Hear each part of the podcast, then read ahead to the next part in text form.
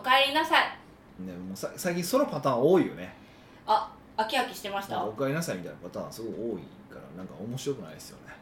えじゃあカットしますかここいやもう一回最初から的な、まあ別にそれでもいいぐらいなんですけどあねじゃあ工夫しろよっていう今フィードバックですよねえいやいやまあそれもあるんですけどそうか俺なんそんなに何回も海外行ってるんやなと思いましたちょっとうんいまあ行き過ぎちゃいますか言い過ぎってことはないでしょうけどね、はいうんまあ、またあのイタリアに行ってきまして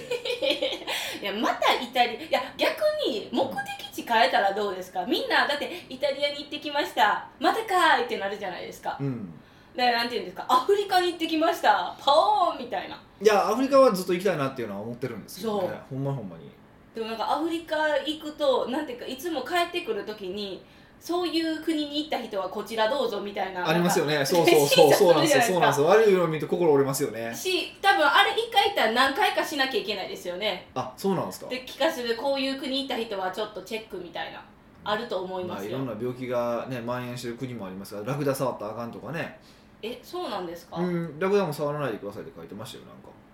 鳥取砂丘とかはまあえ OK 鳥取砂丘とかのラクダは関係ないどうなんでしょうねよくわかんないんですけどね、えー、そうなんんですかそうそうそういやだからそうですよだから、うんうんあそうそう逆になんでアフリカ行きたいんですかなんかアフリカで一回企画立ち上がったことがあったんですよ昔えでそれは何でかっていうと元ジンバブエ大使館日本大日本大使館ジンバブエの日本大使館で働いてる外務省で働いてる人と知り合いになったんですよ、で当時知り合った時ぐらいって、まあ、あのハイパーインフレが起こってなんかもう食パン買いに行くのにあのリアカーで札引かな買われへんみたいなもうそんな世界だったんですよやばやばかったんですよ暴落したってことですかあそううそうそうそうそうジンバブエのお金がね、でそういうのを見てあのそういうことになった国でどうなんだろうなとで当時は僕日本の国とか国家破綻するかもしれないですハイパーインフレが起こるかもしれないってなんかアホなこと思ってたんで絶対ありえないんですけどあれやないであすかの、うん、ありえないですけど、そういうこと思ってたわけですよはいでだからちょっと一回そういうの見とくたら面白いかなと思って一回行きたいなと思ったんですけどえ逆にそのシーズンに行くんですかいやそういう時に行ってその人たちがどうやって生き残ってるか見たいじゃないですかなんか冷酷ですねなんで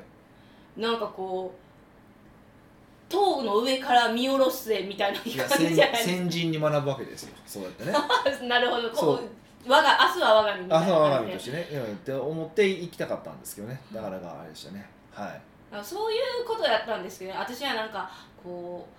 う動物見たいとかそういう系かなって思ったら全然違いましたねあまあそういうのはそれで行きたいですけどねあそううなんん、ですね、行きたいなとは思うんですけどなかなかねまあ、まあでもとりあえずイタリア行ってきたからイタリアのえイタリアのお土産話聞かせてくださいよそんな大してないんですけどねなんかあったかなまあとりあえずトリノに行ったんですよ今回初めてトリノに行こうと思ってトリノっていう都市都市が町都市があのトリノオリンピックがあったじゃない冬の冬の東京オリンピックがあったあったところなんですけ どまあそこに一回行ってみようと思ってんえな何がメジャーなんですかトリノはいやわかんないんですようことあのねあのー NHK のねなんかね旅するイタリア語っていう番組があってなんかありそうな番組あるんですよちゃおみたいなあってでそれでトリオに行ってたんですよその番組で、あちょっと一回行ってみようかなみたいなそういうぐらいのり何の計画性も ないじなゃくない行ですっかたんですよでもうでももう事前に調べてる段階まあ飛行機の前後だけ撮ったわけですよだから初めフィレンツェに入ってミラノから出るだけ決めてうん撮って間どうしようかなっていう感じだってで間にトリオ入れようと思ったわけですよはいでトリオに入れたトリオに入れたんですけどまあ何調べてもま何も出てこないんですよえ調べてたら、うん、まああのアルバが近いんであ、あのー地上トリュフの取れる場所なんですけどアルバが近いんで、まあ、トリュフ料理はあったりとかしたしあそのあ、まあ、ピエモンテ州の中のトリノなんでそのピエモンテ料理っていうのがあるから、まあ、それは食べに行きたいなと思って、ピエモンテ料理っていうのはメジャーなんですまか、あ、ピエピエモンテ州の料理っていうのが、まあ、郷土料理があるから、へーまあ、それはそれで食べたいなと思っててあったのとその旅するイタリア語に出てきたビチェリンっていう飲み物があって。まあ、要するにチョコレートドリンクなんですけどへーチョコレートにエスプレッソが入って上にクリームが乗ってるやつなんですけどいやもうでもなんかどこでも飲めそうな雰囲気まあでもそれそこ発祥がの店があるんですよやられてるそだうからそれ行きたいなと思ったんですけど逆に言うとそれしかないんですよもうもう一日でいいって感じです、教会とか興味ないじゃないですかそうですねクリスチャンでもない僕しそうほんでエジプト博物館からなんかあるんですよなんでエジプトやねんって感じじゃな いですか今言おうとしてた そうそうそうなんでそれは常時あるのがエジプト博物館なんいでやいすやかなんかなんかエジプト博物館みたいなのあるらしいんですよ。えで謎やわまあ、まあでもまあそんなん興味ないしと思ってだからまあなんやろ前日の夕方に入ってトリノで晩ご飯まあその時はだからアルバ近いんで白トリュフのご飯行ってで一日なんかなんとなくブラッとしてでビチェリンだけ飲んでえで晩そのピエモンテ州の料理食べてもう翌朝早早々に見られてきましたけどね、っていうぐらいにでもなかったんですけど、まあ、あれやったらアルバ行っとけばよかったなちょっと思いましたね。まあ、次回の参考に、まあそうで皆さんの参考にトリノは行かなくていいトリノは全然思んないっていう めっちゃまあそういう情報生の情報やからウェルカムですまあちょっとねでもあの面白いなと思ったのはトリノはなんかもともとフランス領やったからなんかなんかフランスがちからに近いのかなんかわかんないですけどなんかそうやったみたいでへえだからちょっとねみ街の雰囲気は違うんですよなんかやっぱパリに近いそうですへえ雰囲気イメージね僕はパリ行ったことないからわかんないんですけうどんまあトランジットこの間トランジット行きましたけどその程度なのでわかんないですけえどでもその行ってないけどやっぱ雰囲気違うなっていうのを感じたんです全か然違う人の感じもちょっと違うしツーンってしてましたへいやそこまではないないんですけど、うん、ちょっとなんか違う感じはしましたし、え、うんなかなか面白いですねそうであー面白いなと思ったことがあってねそれはそのご飯の予約をしたんですよはいでその時ウェブから予約したから6時に予約したんですよ6時に予約できたからはいでもねその店のねウェブサイト見たらね7時半からって書いてるんですよえどういうことめっちゃ怖いじゃないで すかええと思ってで、まあ、イタリア語分かる人にちょっとお願いして電話してもらったんですよ、はいどういうことやって言ってほんなら、あのー基本は受けてないとけどそのウェブから申し込みがあった場合だけ6時からもう店オープンすることにしてるっていう感じになってへーで6時からオープンしてるんですけどでその人現地でまあイタリア住まれてる方なんでで言ってたのがいやもうイタリア人だったら絶対普通7時半からしかしないけどさすがやっぱりちょっとフランス系やからちゃんと商売考えてるよねみたいなこと言ってましたへえ何イタ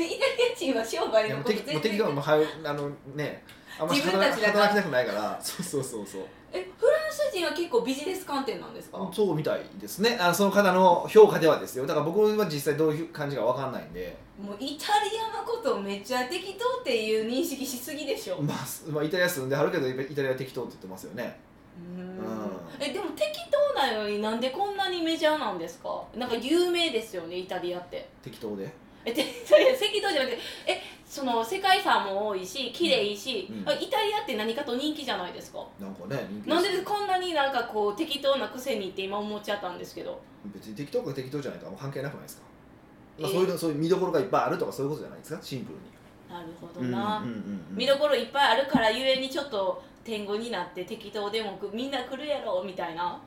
い やもともとただ働かん民族なだけでしょそういうことか いやほんまそうですね気にしないんですよ多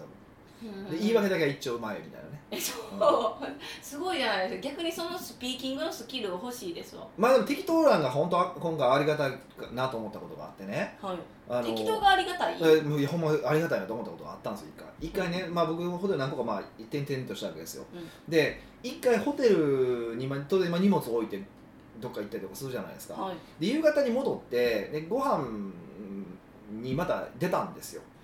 でご飯も歩いて5分ぐらいのとこだったから一回荷物全部置いてまあ買い物もしたが多かったからでその時に僕まああの関税じゃなくてなんてあれあのタックスフリーの書類あるじゃないですかもらうじゃない買い物したら絶対もらえるじゃないですか、免税申請みたいなやつそうそうでですそねの書類と、あのーお金を現地のユーロを何本か持ってたんですけどこんなにいっぱい持ったら嫌やなと思ってちょっとだけですけど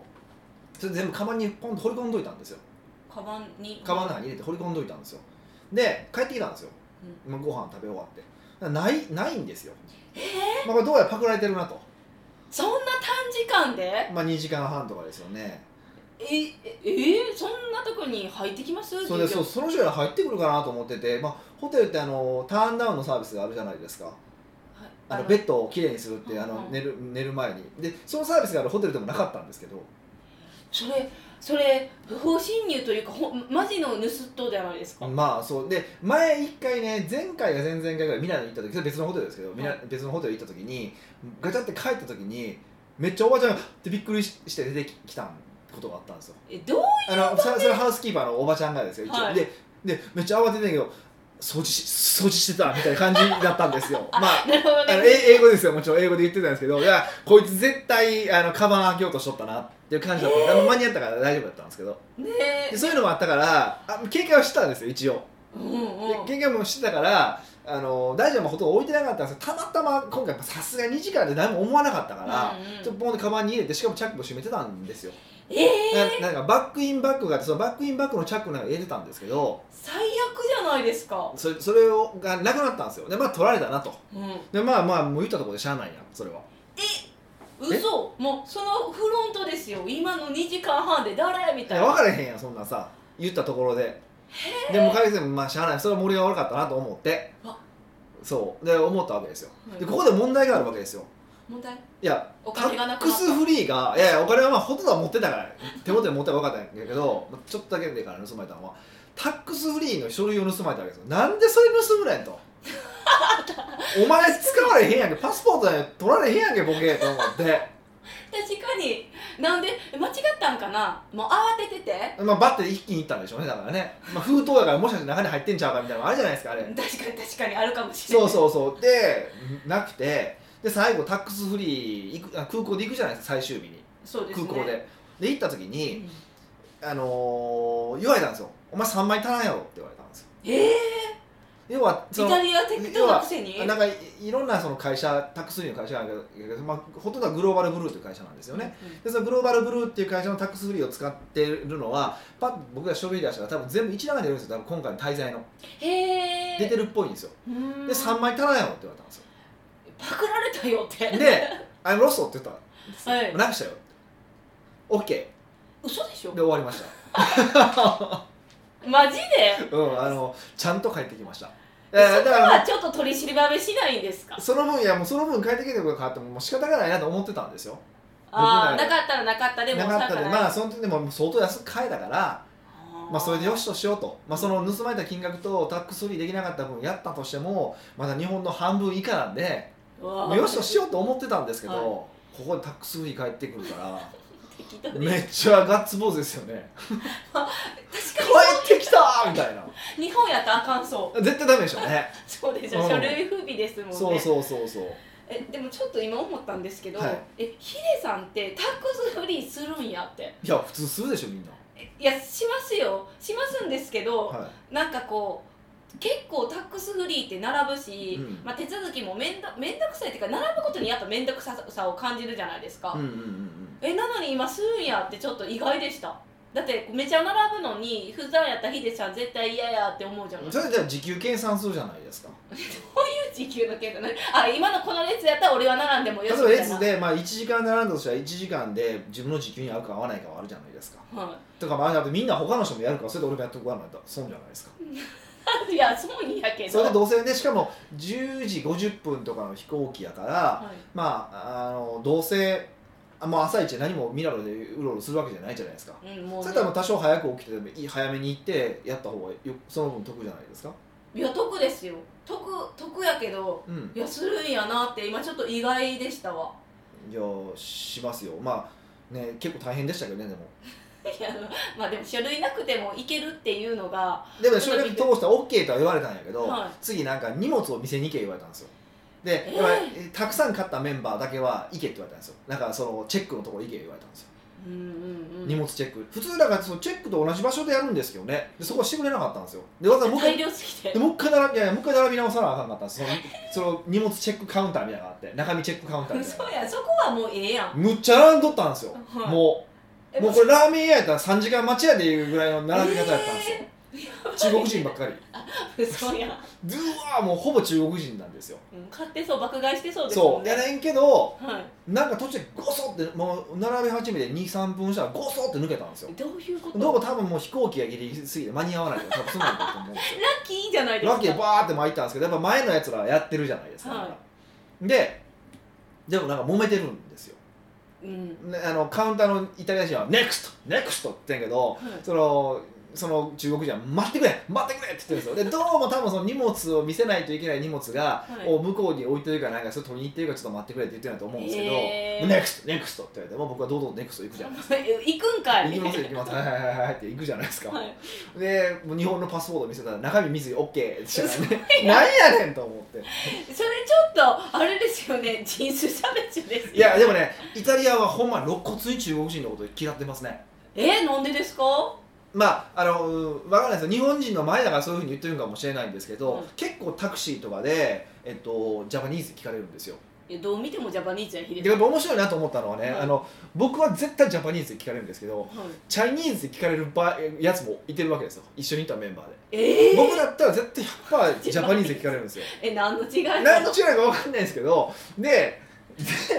でで,、まあ、でもでもジャでもジャパニーズって言った瞬間に手のひら返しが始まってそのタクシーの運転手さんとかでもホテルのホテルマンとかでももういきなり中国人の悪口が始まるんですよ。え嘘やんそれ 接客業としてどうなんはいいやもう 本当にもうほんまあいつらうるさいとかあもうあいつらはもうなもう礼儀がなってないとか、ええー、そうそうそうそそうんなに言うんですよ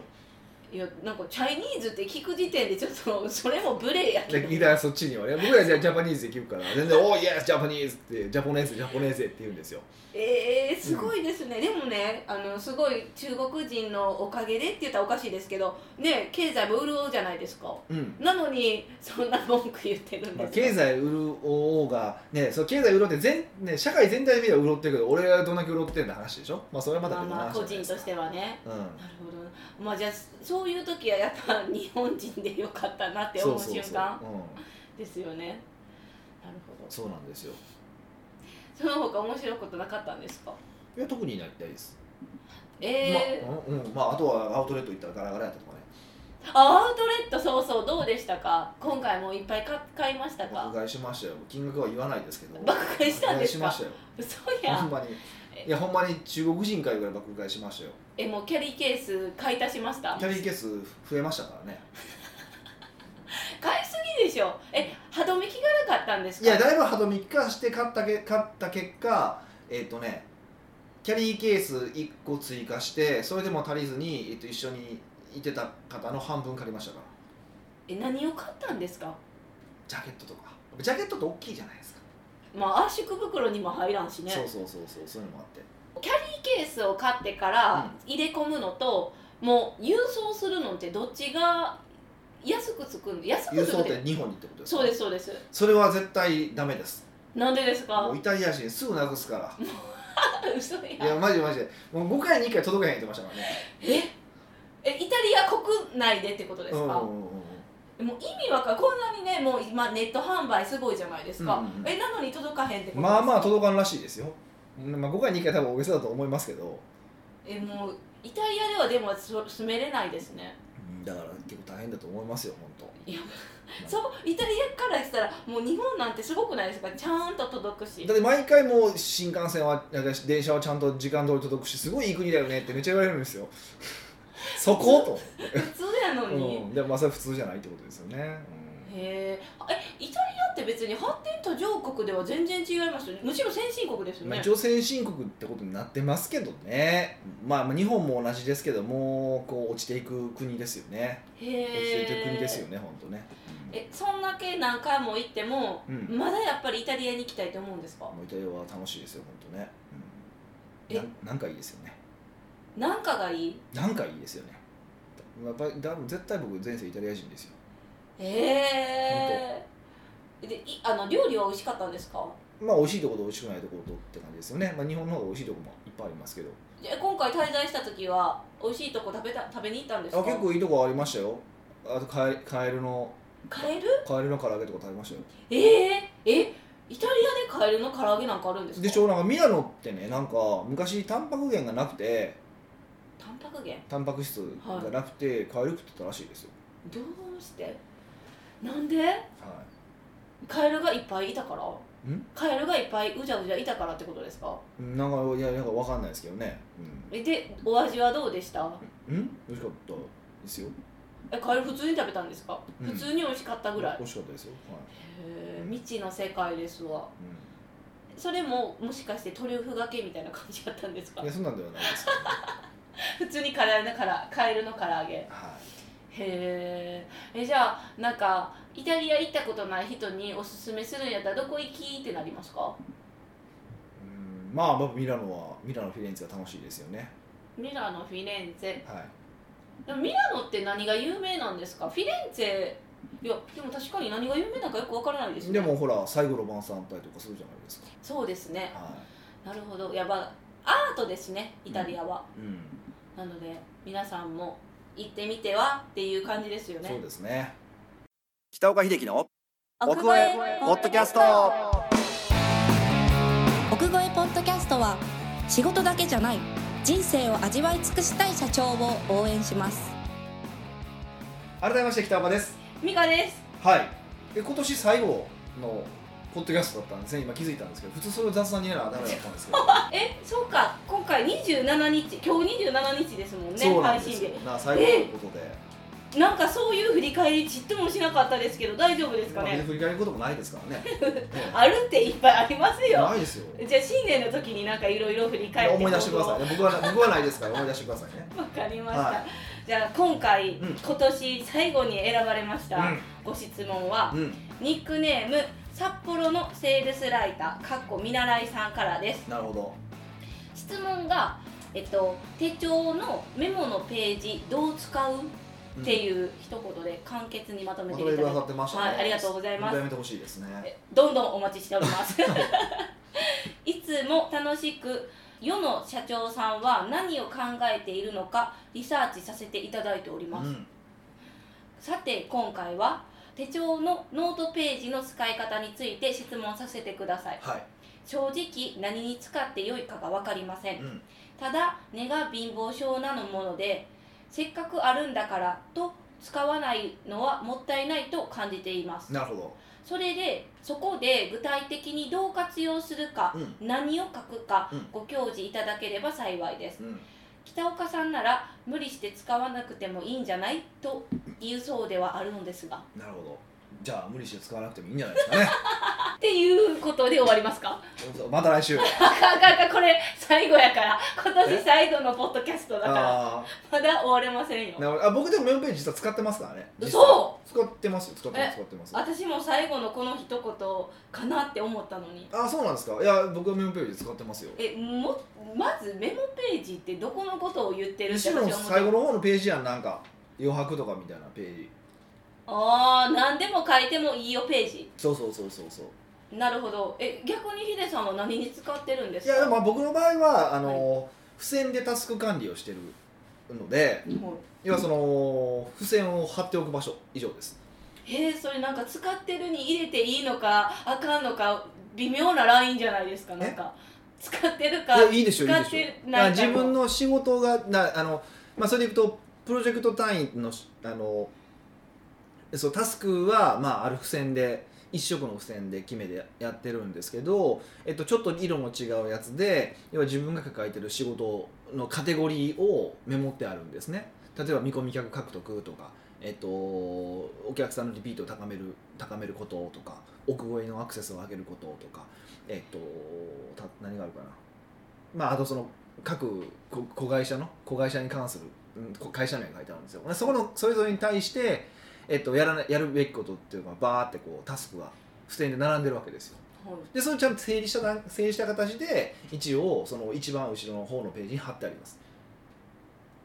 でなくなったらそれを取るってことですかうん終まわあったらまあ、終わったらあの別のとこ貼るんですけどとりあえずそこに保存しておく感じですね、ううーん、んであとプラス、あのーまあ、ぼ僕の場合2週間に1回タスク出しをする自分がどのタスクを持ってるかタスク出しをするんですよはいでその時に、あのーまあタスク出しした後にこのこれから2週間でいつこれをやるかって決めるじゃないですかはいその時全部その手帳の、あのー日付のページに貼るわけにいかないからちゃんとそこに貼整理しておいてますメこモのページ今週の、うん、今週の月月曜あ月から水木金土日月から水木金土日っていう付箋が貼ってあるからその下に、えっと、月の下にバーってこの次の月曜日にする仕事火曜日にする仕事っていうふうに貼ってありますへえ付箋の方がいいんですかなんかそれを今聞いたらなんかバーチャル管理って言ったらおかしいんですけどなんかありそうじゃないですかあのオンラインででしなょはうーんなんかタスク管理だけだったらなんかオンラインでも最近いいんかなって思い始めてきた部分はないことはないんですけど、はいまあ、それで僕はないんですけど、い、うんあのースケジュールを見る場合やっぱ手帳やろっていうのがあってそれはかたくなですね昔も今も、ずっとだそうだから要はなんていうかなあの何時にちゃんとな何時何分から何時何分まで埋まってるっていうのを絵的に見れるっていうのとこうバーってこうめくってこう次のページとか前の前の週とかこう見見れるのではいそれができないこうなんなんこのもどかしいですが「うんがうんが」みたいな動きするじゃないですか横にスライドそうスライドしたりりとかするじゃないですか、はいあの感じがもううざいんですようーんうんまあそれはタイプにはよるんでしょうねまあデジタルが得意な人はねいてると思うから別に全面否定するつもりはないんですけどまあでも結局僕はアナログだと思ってますね、あ手帳の方が早くねみたいな、うん、まあもちろん荷物が小さくて済むとかっていうなんかそういうメリットがあることは認めますけど、はいまあでもそれと比べてもなあと思ってどうせパソコン持ってんねんからパソコンと手帳でええやんっていう感じもしますけどねまあまあまあまあまそうだからまあそこは考え方だと思いますどっちを重視するか、あ、うん警戒感を重視するのかねだと思うんですけど僕は警戒感は別に重視してないので、うーんあのーイケてるビジネスパーソンは大体ほらじゃババシッとしたジャケパンにカバンかっこいいカバン持ってるってイメージがあるからジャケパンで、 ね、手ぶらってことはないので、確かにね、うん、そういう考えたらもうあのカバンもファッションの一部で考えれば手帳も入れるよって入れとこうかなと思うんですそういうのもまあありますけどね、まあ いいろんな思惑があると、まあ、哲学的に、ね、そう自分の哲学的にまあ OK なのかなっていう感じですかねうんうんもうそれやったら今の使い方やったら付箋を貼るコーナーって感じじゃないですかうんあの書かないんですかなんかなんていうんですかこう手帳って紙があると書くものやと思うじゃないですか書きたいんですよ、何かをうんうんうんうん何を書き書け書けばいいですかあー僕はだからあんま書かないですだかだら、って付箋貼るコーナーですもんねそうそうそうそうそうそうじゃあ付箋貼るコーナー以外にい何かを書けってもう言ってほしい何を書いたらいいですか 書かなくていい欲しいのにくれないあでも例えばうんえっと、今はやってないです一時期やってたのは出てきたアイディアとかを書いたりとかもうアイディア帳っていうのじゃなくてそもう手帳そ書んくなにそんなになんていうか1年間で枚数めっちゃ使うもんじゃないもんってあるじゃないですか、まあ、アイディア出しとか、うんあこれやりたいなと思ったこととかそういうことだけは書いたりとかすることもありますねへえ、うんふと思ったことをサクッとメモ書きにするってことですかあじゃあ分かりましたルールがないものを書くうんでもいいとは思いますけどねだそうですようん全然だからそれは自分のねあれでもいいと思うんですけどうーんうんじゃあ別にどうやっぱ活用するか何を書くかっていうのはやっぱ人それぞれやから、うんもう使い道を自分で見つけたらぐらいですかそうそうそうだとは思うんですけどねでもまあやっぱり枚数が限られてるのでうんだからあんまりその決めて書かないそまあまそんな、ね、枚数必要のないものじゃないとダメなんでね確かにそうですよそねこはあると思うんですけどねえこういう時にあれああいうの言わないんですねなんか夢を書けとか目標を書けとか理念書けとかじゃあ書いたらいいんじゃないですかえなんでそういうの言わないんですかなんかまあヒデさんは書くそういうの書か書くなって言うからそうなんいでやすけ書どくなとは言ったことないですけどだからだって書く夢なんて夢じゃないみたいな感じじゃないですかうん書いたところで叶わへんみたいな書くぐらいなんか君の夢は的なメッセージじゃないですかうん、で書きたくて仕方なくて書くんやったら全然構わないと思うんですけど忘れないようにた書くんやったらそれは全然目的ちゃうでみたいなうん難しいなぁでもこう、えっと、手錠って大体あ、まあ、新年で切り替える人も多いじゃないですかもうち今はそうですね今ちょうどちょうど今し新しい方が新しくなってると思いますねだからこそこう取り上げる話でしょうしい そう、だから私は1年間の目標を書いたりしてますああそんなんもいいんじゃないですか1別に年間今年どう、1年後どうなりたいかみたいなおーすごいのをえまさに去年書いててうんやっぱあんまり叶ってなかったですっていうか書いたことも忘れてたしみたいなそうでしょそう書いたことなんか忘れてるものなんて忘れ、ね、うまくいかないんですよ、えでもでもやっぱ考えた時にうん、 1年後こうありたいっていうその理想があるじゃないですか、うんうんうなんで叶わないんですかちょっとショックなんですよだってか1年前は意気込んで書いたのうに、ん叶ってない自分じゃないですか、うんうんうんなんでだと思うあ簡単ですよ意気込んだ時は意気込んでるけどその後にそれ忘れてしまうわけでしょはい忘れてしまうほどの程度のやりたさだだけだったってことですだってそこでやりたくて仕方がないことだったらもうやってるじゃないですかうんじゃあどこどこのレストラン行ってみたいって思ってそれがもう行きたくて行きたくて仕方なかったらウェブサイト見てはい、ちゃんと予約するしそうそうや電話するじゃないですかまあいやそうなんですけど、うんでもその癖づけるものとかってあるじゃないですか例えば一つやったら姿勢よくしたいとかやったら、うんうんうんやりたいっていう気持ちはあるけどやっぱ意識がなかったらできないものっていっぱいあると思うんですよ、はいはいはいでそれが結構目標になってることがみんな多いと思うんですね、うんうんうんうんだからそれをどうやったら叶えさせれますとなるか、ほどね、今の話でも結構いい話なんですけど要はでもそのできなかったっていう現状認識すごい大事なんですよへえこんなショック受けるのに受けるけどできなかったっていうふうに判断できれば次これでは自分は動けないんだなって現状認識ができたってことでしょそうですってことは動けるように変えようって話なんですよで今の話は姿勢を良くするとかだったら動けへんねんなってなったらじゃあ1日、えっと20分、えっと姿勢を良くするなんたら運動をするとか出たに変えるわけなんか細分化していくみたいな話細分化するなり行動しやすいようにするなり変えるような感じですねああその目標設定が悪かったってことですかあそう目標の設定の仕方が悪かったってことです、まあ、本来はだから何回も言うけど目標はもう達成したくてたまらないことを目標にすることが一番重要なんですけどはいとはいえまあ会社経営したらねこれぐらいの数字上げたいとかそういうのは多分ほとんどの場合それあこの数字上げたくてたまらないなんて思うことはないからそうですね上げなきゃいけなそいうみたいな方だが多いとすると、まあ、そういうふうに変えるしかないんですよねはあ、また今日見直さなちょっと嫌なページやけど叶ってなかったけどいやでもはいいんですよいいんですよ叶ってなかったなかでもやっぱり欲しいんやなって思えたら欲しいんだから今度はその手に入れるために何するのかみたいな感じですよ、うんうんそういうねあのメモの使い方はどうですかっていう提案うん、そうそうそうそうそれでいいと思いますよ、そうですね、うん、その考え方ですよね、ううんんまあそれでいいんじゃないですか付箋貼ってタスク書き出すメモ帳の使い方と、まあ、今回新年早々迎えるからまあ新年早々迎えてほしいよね新年迎えるから新年迎えるんでね、、目標を立てたりしたらいいかなって思ういん、ままあす、 そういうのも変えてもらうのもいいでしょうね、はいうん、全然それは好きなように使っていただいていいけど、まあ僕の僕はそういう考え方ってことですねでやっぱ結論的に何でも使っていいよっていうことですよ ねはいっていう感じですはい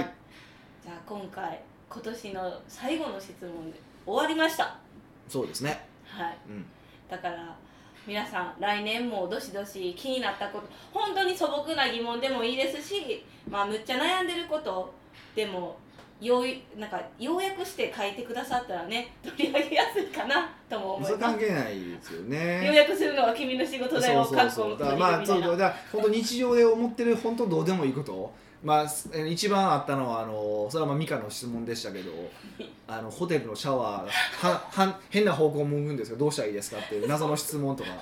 あ そんなんでもいいですか。 全然構わないですし僕なりに回答があるものであれ あるとある場合もあるのでないことはありますよいっぱい。そうですいっねぱ。いあるけどなんかこういうところでねなんか例えば僕が分からなくてももしかしたら聞いてる方が分かることもあるじゃないですか。うんなんかここで僕らが声かけてなんか知ってる人いたらって言ってまたそこからこう声拾ってやるとかって言ったら面白くないですかそうですね、うんそんなラリーが生まれるので、ぜひ皆さん新年にもポッドキャスト質問を考えてください。はいというわけでまた来週というかもうまた来年お会いしましょうよいお年を。